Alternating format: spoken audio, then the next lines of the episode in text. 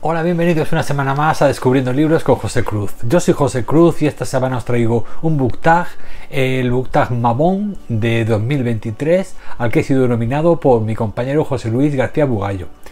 Eh, un compañero gallego que tiene un canal, creo que tiene ya hace un par de años o así. No, no lo puedo asegurar ahora mismo, pero yo llevo ya tiempo siguiéndolo y bueno, y os recomiendo que lo, que lo descubráis y que lo, y que lo sigáis también a José Luis, porque bueno, aparte de todas sus reseñas súper interesantes y que a mí me gustan especialmente porque he tocado mucho libro eh, de aventuras y de ciencia ficción, sobre todo ciencia ficción, lo que más me gusta a mí, en, tema de clásicos como Isaac Asimov, Arthur C. Clarke, etcétera. Pero bueno, también toca muchísimos eh, géneros pues como de Julio Verne, en fin muchos clásicos que de aventuras con los que nos hemos formado de jovencicos y que bueno y que él eh, los rescata un poco del olvido y bueno y no tiene eh, ningún problema en, buscar como, como él dice como un ratoncito de, de, librería en los en los en las librerías de segunda mano pues para volver a traernos todos esos tesoros que se han quedado un poco olvidados en el pasado pero que tienen una vigencia y, un vigor literario eh, magnífico ¿no? así que bueno, yo se lo agradezco muchísimo porque es lo que quizá lo caracterice y lo diferencie un poco de los demás canales que bueno, que, reseñan títulos un poco más eh, novedosos, ¿no? Más actuales. Así que pues bueno, eh, luego ahora están desde hace unos meses para acá está también entrevistando a escritores Em, que ofrece muchísimos consejos para escritores y para, eh, para gente que está eh, publicando por editorial o autopublicando sobre todo y que creo que son consejos muy interesantes pues, eh, que, a raíz de 2015 que empezó Amazon KDP a ofrecer autopublicación y otras muchas eh, editoriales como Círculo Rojo, etcétera, eh, están haciendo pues que bueno que la autopublicación sea otra alternativa y, eh, y, bueno una alternativa que hace que muchísima gente que siempre ha estado un poco oculta y apartada de las grandes editoriales tengan derecho a, acceder ¿no? a, a, la autopublicación y por lo tanto José Luis los entrevista nos informa de muchísimas detalles y muchísimos elementos interesantes al respecto de la autopublicación y bueno, y creo que ya os digo que, que lo hace de una forma espléndida. Me encanta sobre todo como entrevista porque deja mucho hablar a los escritores, es, eh, él va guiando un poquito con sus preguntas, pero bueno, eh, si le falta tiempo, deja de preguntar y ya está. Es decir, que él le antepone eh, la sabiduría o lo que tenga que decir el escritor a sus preguntas que tiene ahí prediseñadas y que bueno, y que poco a poco veo cómo cada vez va, va entrevistando y va preguntando eh, de una forma prácticamente profesional. Así que me encanta, de verdad me encanta mucho su canal y os lo recomiendo mucho. Bueno, pues como decía, este, este book tag, el book tag Mabon, ya lo creó él el año pasado y ya lo hice también. Y esta es segunda edición, y creo que son las mismas ítems, las mismas premisas, pero bueno, ya actualizados a hoy, a este año, ¿no? Sabéis que Mabón es una especie como de. es como una especie de celebración del equinoccio de otoño. En Mabón se celebra la abundancia de la tierra antes del invierno es decir, como si fuera eso, el equinoccio de otoño en un momento de celebrar los regalos de la tierra y de abrazar el cambio. Se considera una época de misterio y un momento de equilibrio. Simboliza la segunda recolección de la cosecha en la que se recoge todo lo sembrado.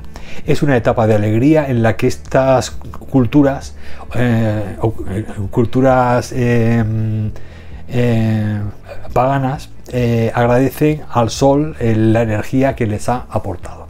Y bueno, en base a esta, a esta premisa, pues bueno, eh, José Luis nos trae seis ítems que completan esta, que componen esta, este book tag. Y empezamos por la primera premisa que sería equinoccio, equilibrio, día de igual duración que la noche. Un libro con luces y sombras. Bueno, aquí os voy a traer el tapiz, el amarillo de eh, Charles Perkin Gilman. Bueno, Charles Perkin Gilman escribió este, este libro, El tapiz amarillo, como una especie como de crítica, o sea, es como, eh, tiene tintes autobiográficos, ¿no?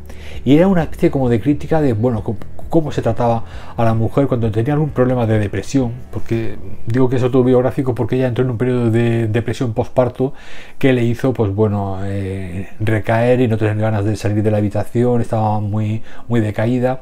Entonces, pues bueno, el cómo eh, su marido la trataba, el médico de su marido, etcétera, se dio cuenta de que hacían, eh, quizá hacían todo lo contrario a lo que se debería de hacer.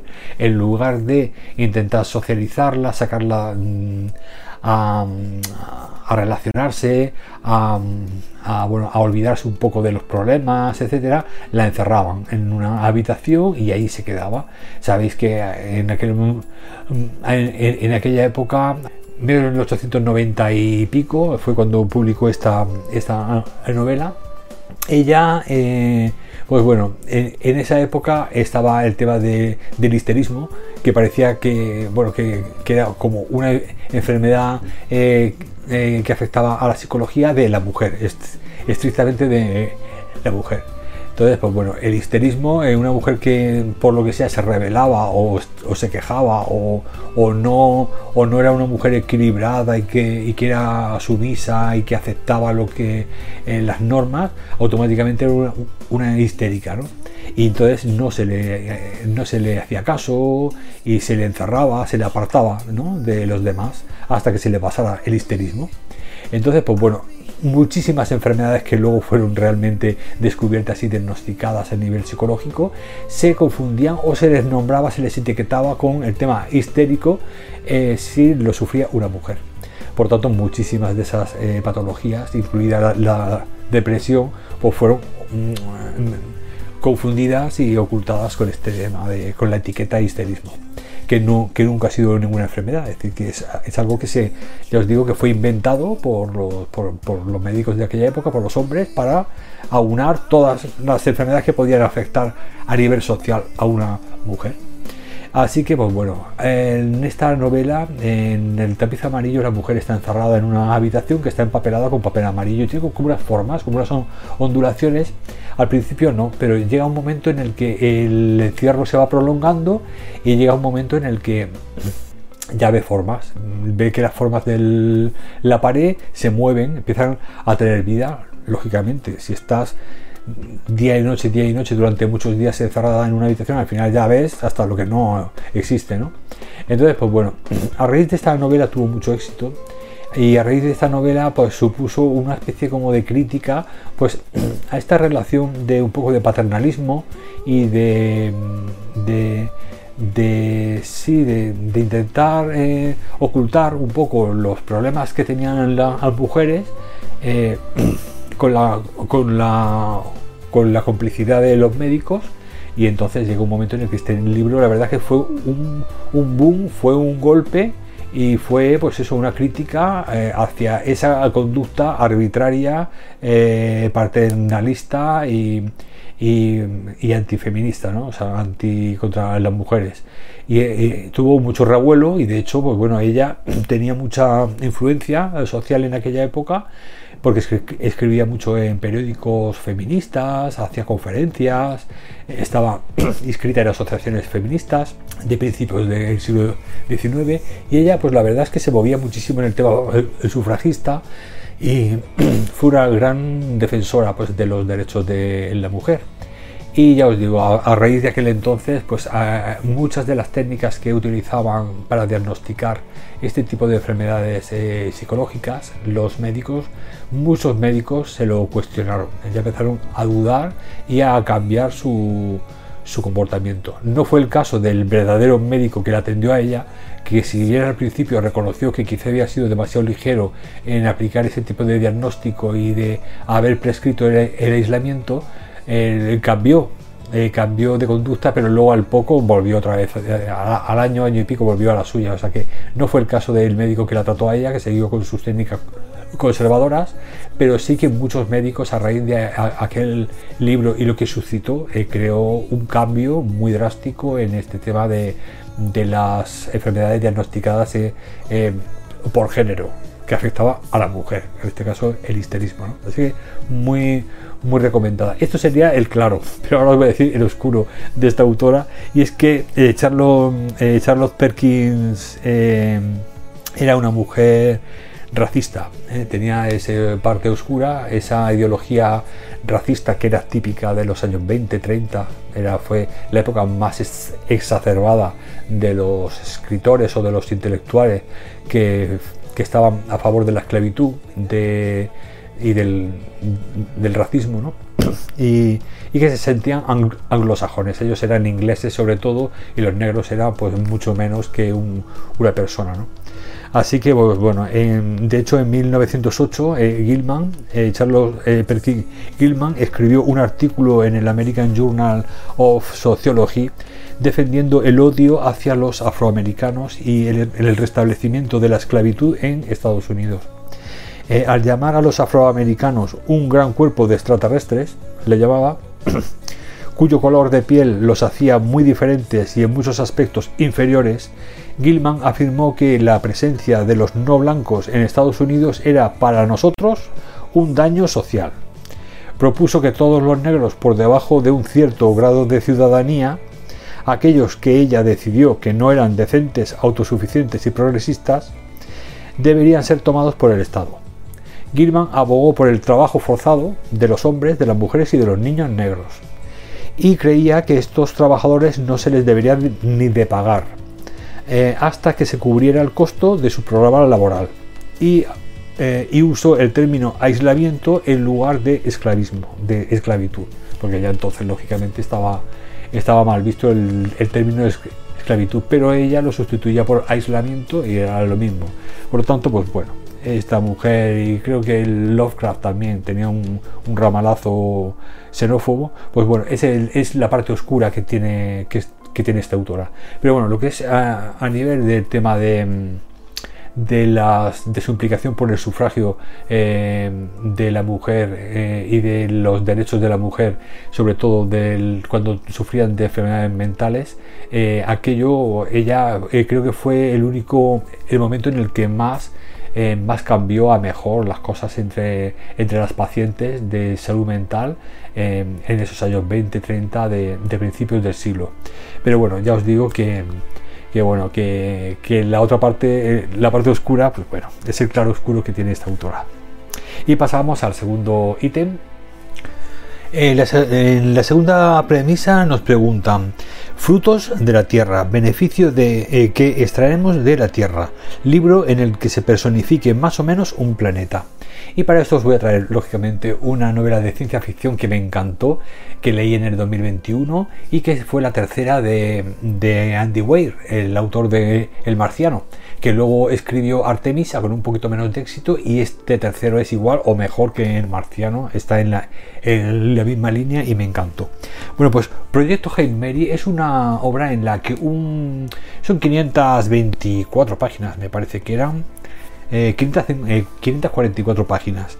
Que quizá eso es lo único, eh, el único eh, elemento negativo podría decir que tiene exceso de páginas. Podría haberle, podría haber contado lo mismo con, con, bastantes menos. Pero bueno, de todas formas, ya os digo que es una, es una novela de ciencia ficción que se origina en, un, en el espacio. Eh, hay, una nave espacial que está pues alejada eh, con, un superviviente que tiene que sobrevivir en esa en esa nave a años luz de la Tierra, del planeta Tierra, y tiene la gran misión de salvar la Tierra, la destrucción de, nuestro planeta. Y lo tendrá que hacer, pues, mm, acordándose lógicamente primero de qué va todo, porque cuando se despierta lo hace conectado a unos tubos en un laboratorio, en una sala de, de su nave espacial y no se acuerda absolutamente de nada. Por lo tanto, a partir de ese momento tendrás que, tendrá que recordar lo que ha ocurrido, qué hace ahí enganchado a esos tubos y bueno, y luego acordarse de que está ahí para una misión tan importante como salvar la Tierra, el, planeta Tierra. No os puedo contar mucho más, sí que os tengo que decir que está cargado eh, de términos eh, técnicos y muy tecnológicos, muy científicos, como era el caso de El Marciano, por lo tanto podríamos considerarlo una obra de ciencia ficción dura, eh, de estas que hay muchísima carga científica y por lo tanto bastante más realista que otras que tienen más ficción que ciencia. Aquí hay más ciencia que ficción, por lo tanto se le considera ciencia ficción dura y por lo tanto esa es mm, una de las que más me gustan a mí, de los géneros de, de la ciencia que más me gustan y sobre todo por eso porque aprendes muchísimo según cuál haya sido eh, la formación del escritor en este caso es ingeniero Andy Wade es ingeniero pues creo que bueno que, que tiene más que justificado el hecho de que eh, todas las explicaciones que da a nivel científico son muy rigurosas y nos hace no solamente disfrutar de una novela que tendrá lógicamente sus partes novelizadas y de ficción, pero luego tiene otra parte de sustento científico que lo disfruta muchísimo. No, como os digo, no os puedo contar mucho más porque esta es una de esas novelas que tenéis que descubrir eh, a medida que os vais eh, leyendo y descubriéndola. Y os recomiendo que no leáis la sinopsis de la contraportada. No porque os diga mucho, pero sí que os quita un poco la intriga. Por lo tanto, os recomiendo que descubráis este libro de primeras que empecéis a leer y, y, ya está. Por el primer capítulo empezáis y nada, no leéis nada de este tema, de este libro, para que así os lo disfrutéis muchísimo más. Así que pues bueno, en esta segunda premisa sobre planetas, en este caso en la salvación, la, en la salvación de nuestro planeta Tierra, eh, que es la misión que tendrá este astronauta que hay por ahí perdido en una nave espacial. En la tercera pregunta, en la tercera premisa nos preguntan, eh, caída de las hojas, libro al que le sobran páginas. Bueno, pues aquí os tengo que hablar de Los sonámbulos de Chuck Wending. Los sonámbulos es un libro que, bueno, que la premisa me atrapó muchísimo cuando leí la sinopsis. Mm, el, futuro, decían, el futuro sucesor de, de Stephen King, etcétera. En fin, lo típico, ¿no? Ahora todo el mundo quiere suceder a Stephen King. Bueno, pues eh, esta novela, mm, Los Sonámbulos, em, eh, se inicia con la. Con, se levantan un día por la mañana eh, una, muchacha se levanta y empieza a caminar, sale de su casa y empieza a caminar y como si fuera una sonámbula con, el camisoncito y va así caminando por, por la tierra y claro, su hermano que la ve tira detrás de ella, pero no, no puede despertarla. Ella continúa un camino.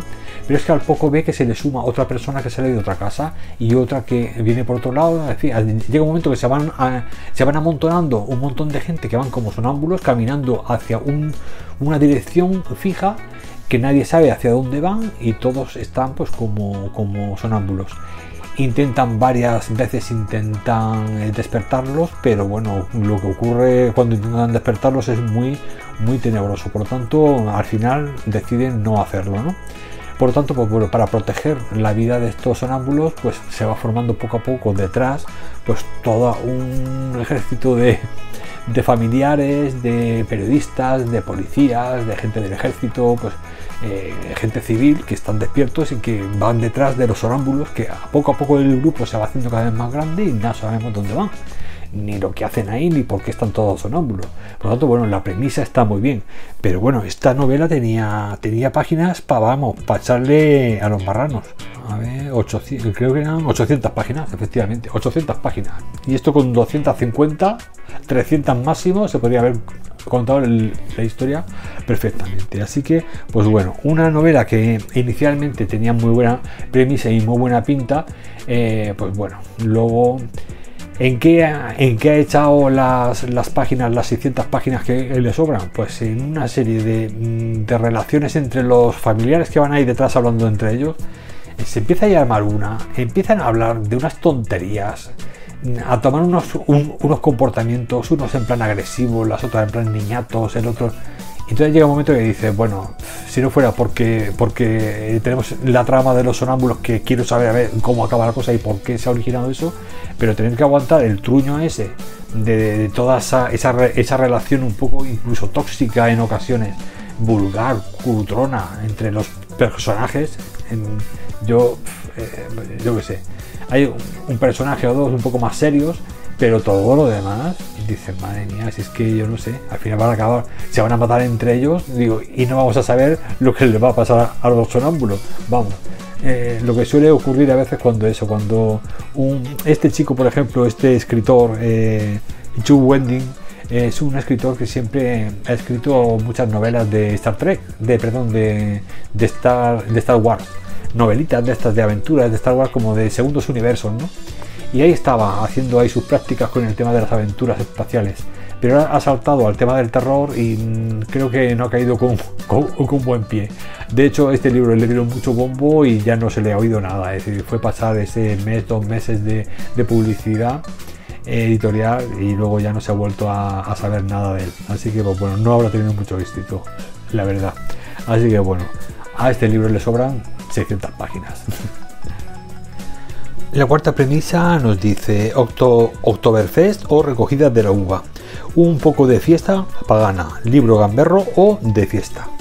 Bueno, no sé si os gusta, bueno, eh, a, los que os guste Agatha Christie, eh, Sherlock Holmes, en las novelas de misterio de principios del siglo XX, os traigo este libro que creo que os gustará muchísimo, que es Arsène Lupin, Caballero Ladrón, que es el primero de la primera entrega de la serie de Arsène Lupin que es igual que Sherlock Holmes en Detective, pues eh, Arsène Lupin sería el ladrón, como su antagonista en el ladrón, igual de inteligente que Sherlock Holmes, pero para robar.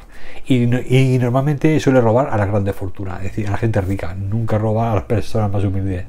Y es muy inteligente en cuanto a la, forma de, hacer el. Es como el típico ladrón de guante blanco y que luego, pues bueno, eh, siempre organiza y planifica la huida y y utiliza, o sea, está muy especializado en el tema del disfraz, el cambiar de voz, en fin. Eh, era pues aventuras, eran como una mezcla de, novelas de misterio y de aventura, ¿no?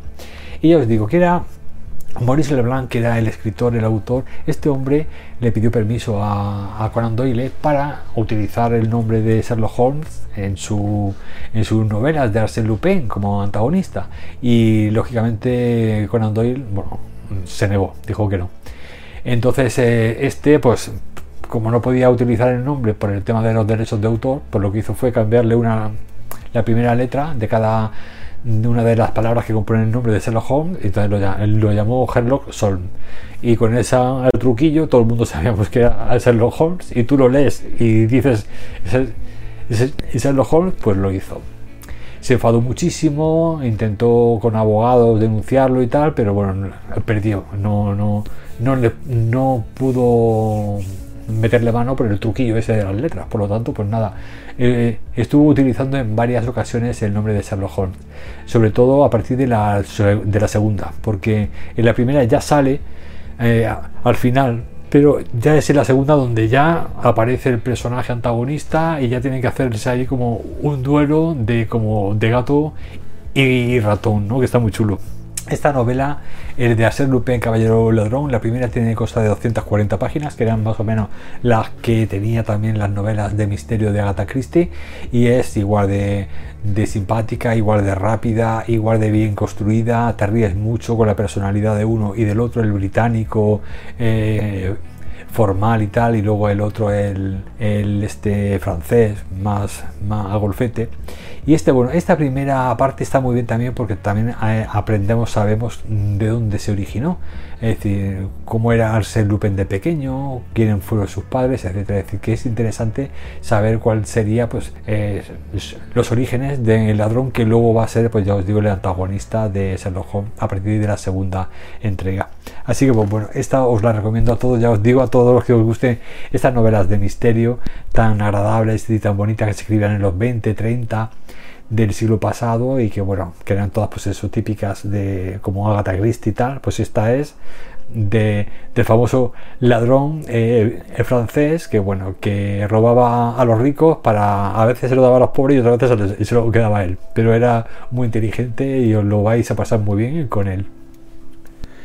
Bueno, la quinta premisa sería Mes Sagrado, libro en el que los dioses toman parte. Bueno, eh, no sabía qué traeros en esta premisa, pero he recordado una novela que se llama Hanowitz, que es una novela de, ciencia ficción del autor, eh, creo que es un autor catalán, Ruiz, eh, Ricard Ruiz Garzón, que creo que también estaba coescrito con Macip, Salvador Macip, es decir, que serían los dos, los y creo que Ruiz García es un periodista, sí, de Barcelona, nacido en, el 73.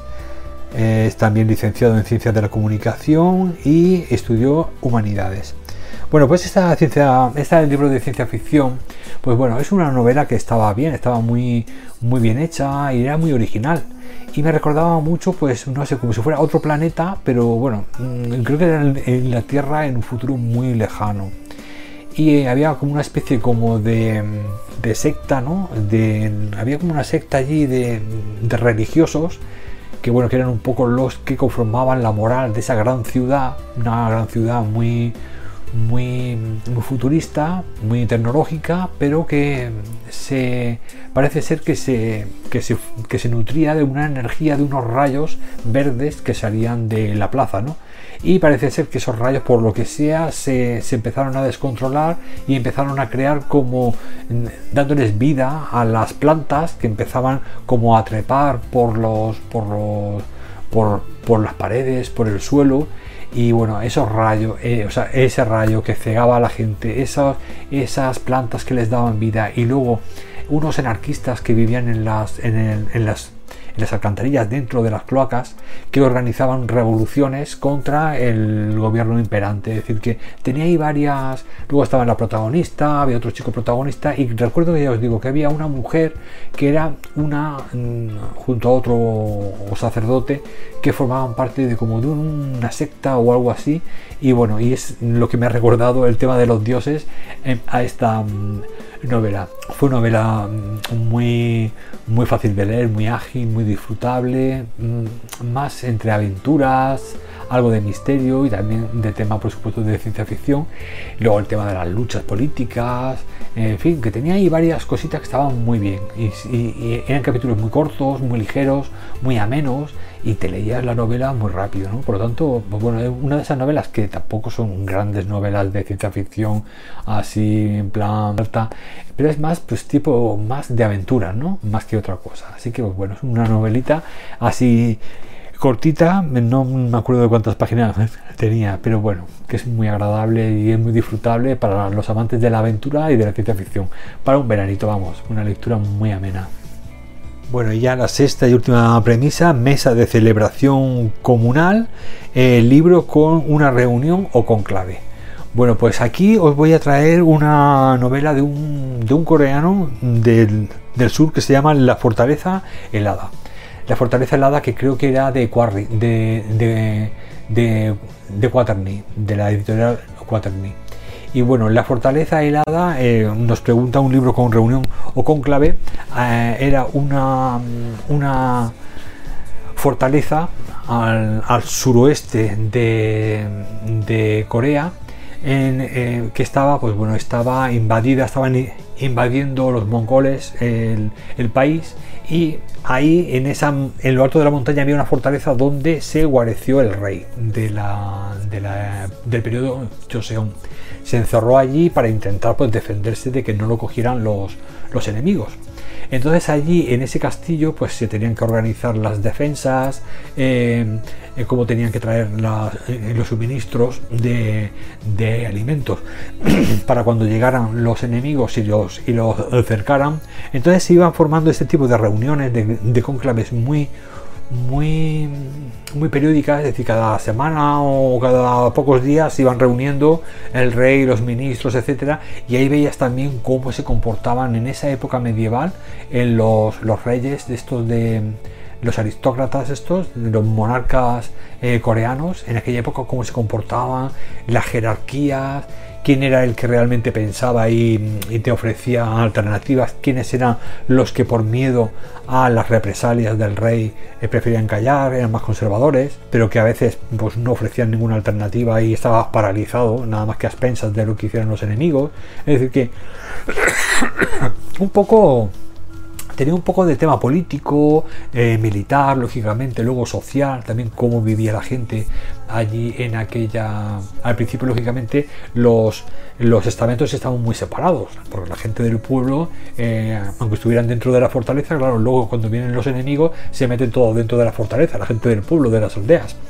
y al principio la gente de las aldeas eran pues los vasallos, ¿no? los, los siervos ¿no? de, los, de los generales y de los eh, monarcas de allí. Pero luego poco a poco se va viendo cómo se van limando las distancias, las diferencias, cuando tienen que convivir entre todos y se ayudan. Incluso a veces gente del pueblo ofrecía eh, ideas y ofrecía eh, alternativas e igual o mejores que los propios consejeros ¿no? que habían alrededor, alrededor del rey. O sea que tiene y bueno, y está también basado en, hechos reales. También ocurrió, no sé si fue en 1200 y pico, ya cuando ocurrió estas cosas, siglo XIII, XII o, o XIII. Y bueno, ya os digo que tiene una base histórica real. Y luego ya os digo, la descripción de la montaña nevada, allá arriba, la fortaleza de piedra, eh, allí como, como eh, diseñaban las estrategias para defenderse de los, de los de los mongoles estos que, se le acercaban, o sea que está muy chulo, muy chulo. Yo la verdad es que, y esos, esas reuniones, esos conclaves, estás en tensión porque no sabes ahí eh, los, los tejemanejes ¿no? que se organizaban por detrás ¿no? y cómo podían luego resultar en, que bueno, te cortaban la cabeza si te ponías en contra de alguno que era superior a ti, en fin, estaba muy, muy bien. Y, y, nos habla de la crudeza ¿no? histórica, de lo de lo, de lo realista, ¿no? lo crudo que era la vida en aquella época. ¿no? Y bueno, pues nada, con esto ya, eh, ya termino mi, mis premisas. Y bueno, y, nada, y ya me queda solamente nominar a mis, a mis tres eh, booktubers. Eh, por si les interesa, les apetece hacer el Mabón 2023 y bueno, pues en primer lugar eh, voy a nominar a, Diana López del de, libro Divergente, que no sé si lo hizo el año pasado, pero bueno, este es el nuevo año. Eh, eh, con nuevas premisas, o sea, las mismas premisas pero con, con, diferentes lecturas, así que pues bueno, si le apetece es cortito, seis premisas, pues bueno, creo que le gustará y puede responder también con libros muy chulos. Luego en segundo lugar a a Silvia y Ángel del el último, el, último libro de Robinson Crusoe. Eh, si os apetece hacer también este book tag, pues bueno, invitados estáis. Pero bueno, voy a nominar también a Fer, a mi compañera Fer de compañía lectora, em, mi compañera y amiga eh, booktuber argentina, que bueno, que ella sí que supongo que tendrá, pues bueno, eh, para poder cubrir los seis, los seis eh, ítems que nos propone este book tag. Y ya por último también a Mónica de Mil Libros y una Vida, también eh, te, te denomino Mónica, pues bueno, si te apetece hacer este book tag de seis, de seis ítems, pues bueno, invitada estás. Y nada, ya por último, pues otra vez agradecer a José Luis García Bugallo el que me haya nominado otra vez este, este nuevo año. Y bueno, y agradecerle también, pues bueno, por, esos, por esos vídeos y esas entrevistas y, ese, y esa forma de llevar el canal de una forma tan agradable que os invito de verdad que lo visitéis y que os suscribáis a él. Así que pues nada, ya solo me resta despedirme de vosotros una semana más. Gracias por pasaros a ver mis vídeos. Os deseo una semana maravillosa de, de buenísimas lecturas y ya nos vemos la semana que viene con nuevos títulos. Muchas gracias lectores y un abrazo.